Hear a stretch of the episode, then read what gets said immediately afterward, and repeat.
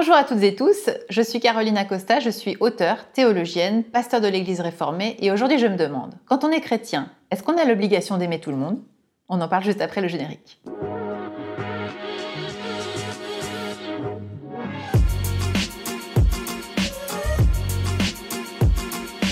Alors aujourd'hui, une question qui m'a été posée, est-ce que nous les chrétiens, les chrétiennes, sommes obligés d'aimer et d'aimer tout le monde? C'est une vraie question très intéressante parce qu'effectivement, le Christ lui-même nous y invite hein, dans les évangiles, il dit le résumé de toute la loi, de toute la loi euh, des premiers commandements de la Bible se résume en une seule. Tu aimeras le Seigneur ton Dieu de tout ton être, de toute ton intelligence, de toute ton âme, de tout ton cœur. Et puis tu aimeras ton prochain comme tu t'aimeras toi-même. L'amour n'est évidemment pas l'apanage des chrétiens. Ça, c'est la première chose que j'aimerais quand même qu'on se dise. Tu imagines bien que les civilisations qui ont précédé le christianisme ont aussi fait l'expérience de l'amour. Donc la véritable question qu'on peut se poser, c'est qu'est-ce que l'amour? Qu'est-ce que l'amour propre aussi au christianisme qui a vraiment un accent sur cette dimension de l'amour? Ça, c'est clair et net. Et c'est d'ailleurs aussi la, la raison pour laquelle je suis chrétienne et adepte de la voie de l'amour, ce que je dis souvent. Pour moi, c'est quoi l'amour? C'est de se poser la question de l'accueil. En fait, peut-être la définition la plus simple de l'amour, c'est accueillir l'autre tel qu'il est et pas comme je crois qu'il devrait être. C'est un exercice extrêmement difficile quand on y réfléchit parce que eh bien, chacune et chacun, nous vivons dans une éducation que nous recevons, dans un environnement, dans une culture, dans un pays, dans une société, dans une société qui prône aussi euh, certaines valeurs, qui va prôner une histoire, qui va en fait littéralement ce qu'on appelle en fait nous conditionner. Et puis évidemment, cette histoire, elle va changer aussi au fil du temps. On ne vit pas les mêmes choses, on n'a pas prôné les mêmes valeurs d'accueil, de ce que c'est la normalité ou de ce que c'est le cadre culturelle, sociologique d'une époque. Elle va changer au fil du temps. Toi-même, tu n'as pas euh, la même vision du monde quand tu étais petit, quand tu es ado, et puis quand tu grandis, évidemment encore plus quand tu vieillis, parce que, eh bien, notre vie est faite aussi d'expériences. Donc, il y a les conditionnements qu'on reçoit depuis l'extérieur, si je puis dire, les formatages extérieurs, la langue, la culture, la, politique, les valeurs, etc. Et puis, il y a aussi ce que nous allons euh, développer en lisant, en s'interrogeant, en partageant avec d'autres, en rencontrant des personnes d'autres cultures, d'autres pays, d'autres religions, d'autres traditions, et puis bien sûr en expérimentant en nous et avec les autres autour de nous des relations. Parce que vous l'avez compris, tout passe à la fois par les histoires qu'on se raconte, mais aussi par nos relations. Et que fait l'amour? Eh bien, au fond, on ne peut que parler des effets de l'amour.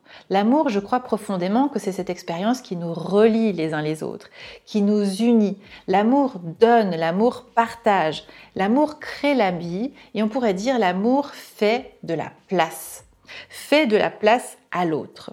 Et par conséquent, je, pourrais résumer cette idée que je disais au début, aimer, c'est reconnaître l'autre tel qu'il ou elle est et lui accorder pleinement sa place et le reconnaître comme étant pleinement béni, aimé tel qu'il est.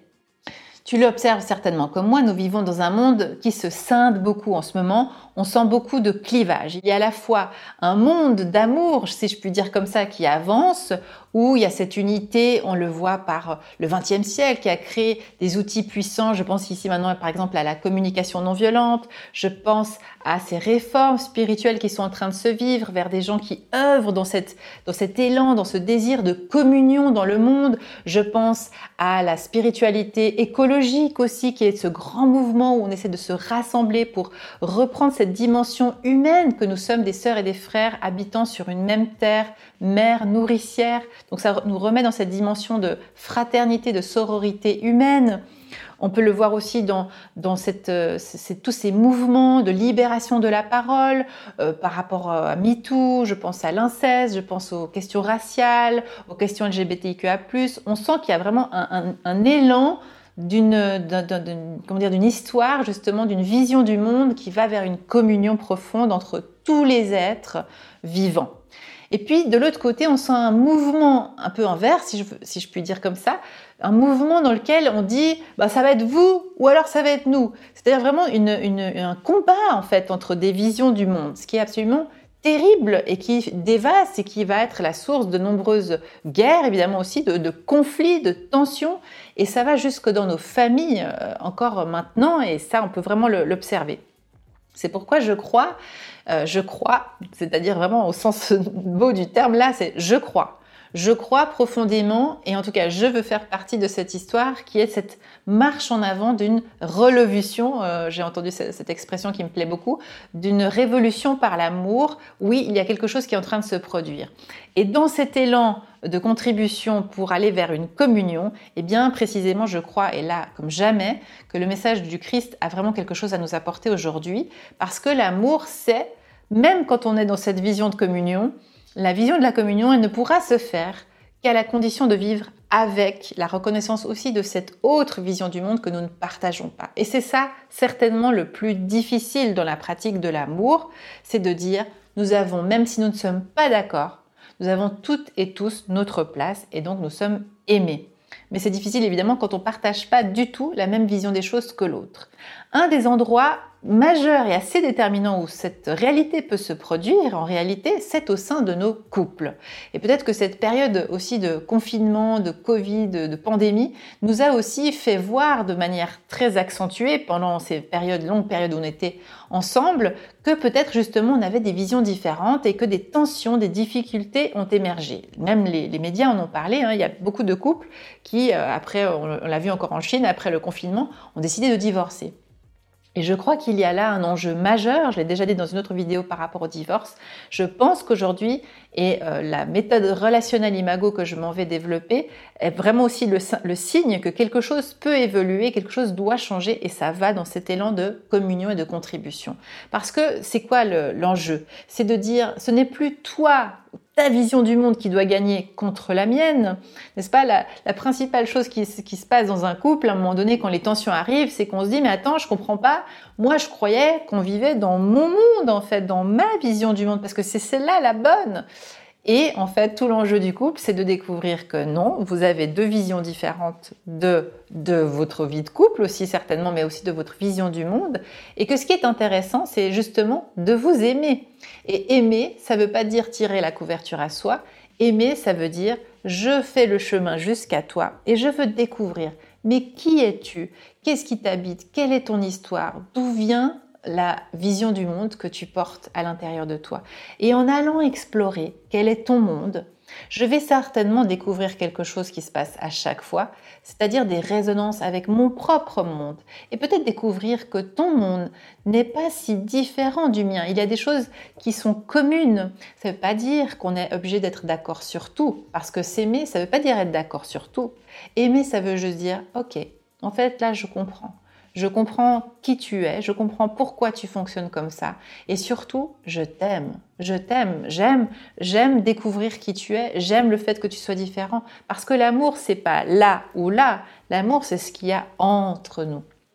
Et c'est cela que nous allons alimenter. Et donc, nous allons entrer dans un monde dans lequel on ne va plus vivre dans un ou, ou toi ou moi, mais dans un monde du et.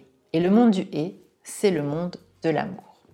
Voilà, c'était un peu ma contribution pour aujourd'hui. Puis mon autre contribution qui arrive, c'est que j'ai envie de contribuer très fortement pour ces étapes de couple, de vie difficile de couple, de difficultés ou de crise qui arrivent. Je suis moi-même passée par là, donc je peux vraiment dire à quel point je sais que c'est précieux de contribuer à favoriser les histoires de couple et donc à faire grandir l'amour au sein d'un couple. Et vraiment, le moment où ça va moins bien, c'est exactement le moment où ça peut se produire. Mais pour ça, il faut trouver des bons outils.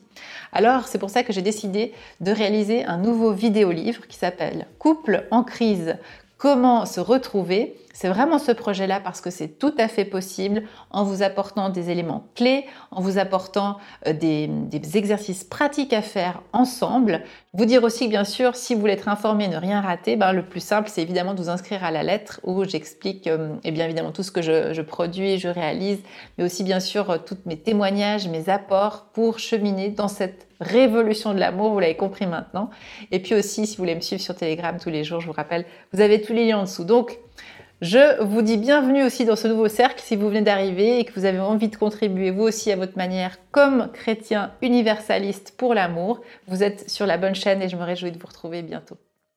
Chères auditrices, chers auditeurs, chères sœurs et frères, si vous voulez retrouver tous mes épisodes passés et ceux à venir, pensez à vous abonner sur votre plateforme d'écoute, par exemple Spotify, Apple Podcast ou Deezer. Merci à toute l'équipe bénie des Ataprod qui a fabriqué cet épisode.